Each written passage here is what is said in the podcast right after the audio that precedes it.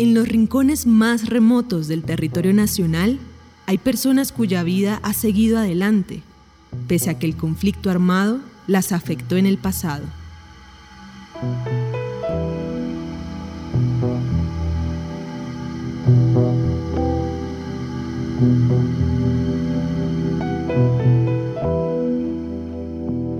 En el año 2000, a sus 45 años de edad, Humberto Giraldo dio el paso de incorporarse a las FARC como guerrillero.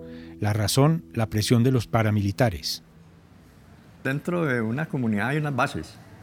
Uno ya hace parte de unas bases de, apoyo hacia la guerrilla, la FARC.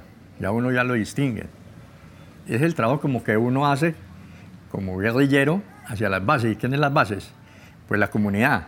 Y de las comunidades salen otro, otro componente que se llama milicia que de la misma comunidad que es la que es el trabajo, que eso es lo que venían a estropear el paramilitarismo según ellos.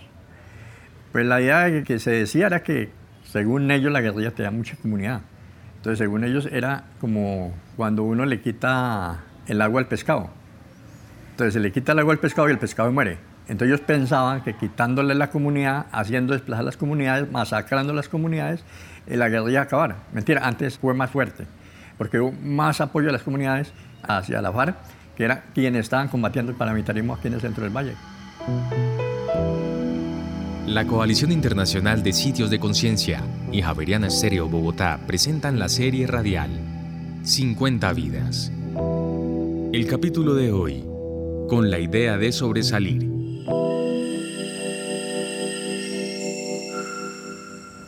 Mi nombre es Humberto Enrique Giraldo Hernández. Nací Buenos Aires, Valle del Cauca. Humberto Giraldo comenzó en las milicias de la guerrilla en labores que combinaba con sus tareas como finquero y agricultor en el centro del valle. Tenía pues una finca, yo producía 70 cargas de café, tenía 20 cabezas de ganado, tenía tres caballos y tenía un Willis. Tenía mi, entorno bien construido. Yo era, antes de, irme para la yo fui afiliado al comité de cafeteros y los productos los vendía aquí en el mercado, en el mercado aquí en Tuluá. Cuando llegan los paramilitarismos, pues me fueron a buscar la casa.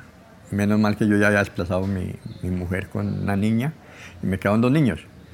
Cuando ellos llegan a la, a Esmeralda, yo los miro con tiempo y me le alcancé a salir con los dos niños y, y me tocó abandonar lo que tenía.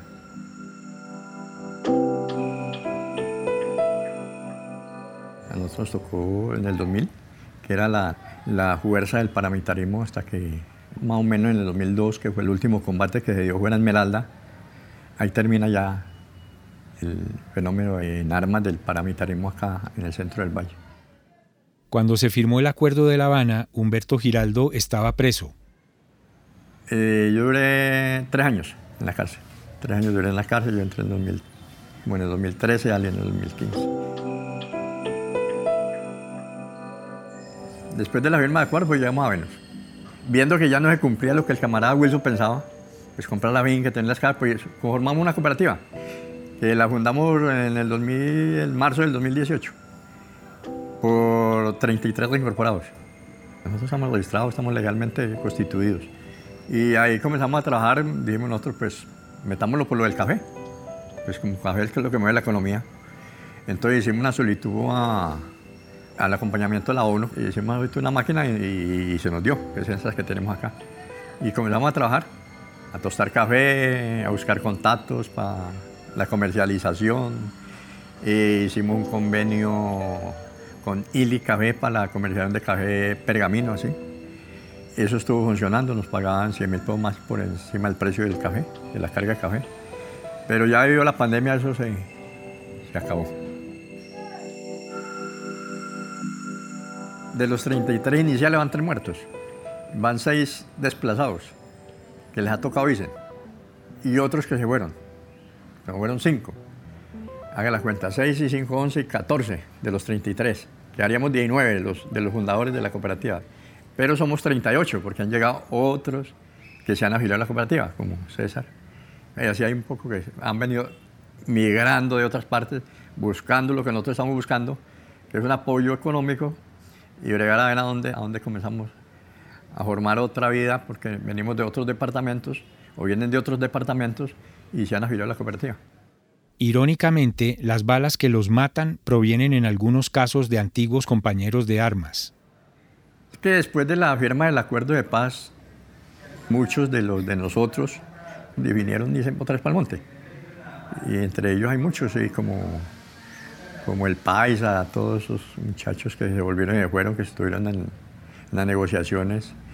Y eso se forman otras disidencias que fueron personas de que se habían demovilizado antes, volvieron y crearon, con gente de los mismos de nosotros, crearon otras, otras estructuras de disidencias que salieron y ya no con la misma mentalidad de pronto de que la que nosotros veníamos de una mentalidad, una ideología.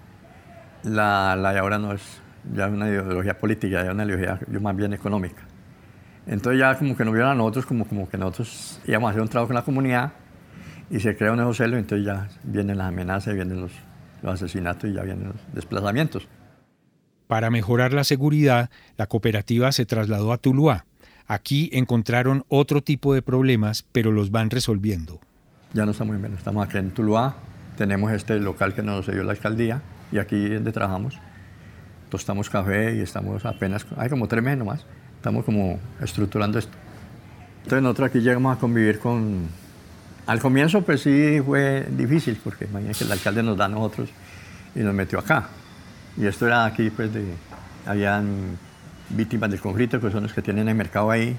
Había allí los señores de allí que son pensionados de la policía, también hay carabineros y también hay militares. Y ya nosotros aquí como reincorporados, pues, que comunes dicen ellos, y ya como la prevención, como con nosotros, y bueno, estos manes que, ya que como así que, que les da el alcalde, les dio eso, y nosotros, ¿por qué no pedimos eso para nosotros? No lo hemos podido pedir porque a nosotros no nos lo dieron y como a ellos sí. Pero si nosotros nos fuimos quitando como esa vaina de la, la prevención con nosotros, pues nosotros conseguimos un proyecto con la ONU, construimos los planchones allá, a ellos ya ahorita, ellos a nosotros ya nos miran como, como que sí llegamos a, a trabajar y, y a compartir con ellos. Entonces, yo creo que ya están, se sienten como bien representados con nosotros y, hicimos como esa unidad. Nos reunimos con los de Mercacentros y los de las asociaciones y nos reunimos y hablamos. En el horizonte hay otras señales de esperanza. Estamos detrás de un convenio para vender café tostado nomás. Yo creo que nos va a dar para vender 2.000 mil kilos mensuales. Estamos ya acá firmando un acuerdo para comenzar a exportar café a España con unos amigos que nos están apoyando en este proceso. Ahorita estamos haciendo un proyecto de las mujeres reincorporadas con las esposas de nosotros, con unas que no son reincorporadas, en la vaina de transformación de café, transformación de productos derivados del café, como son el, el dulce de mar blanco, el granizado, galletas, todo, pasteles, todo eso estamos haciendo de trabajo. Con la idea de bregar a sobresalir.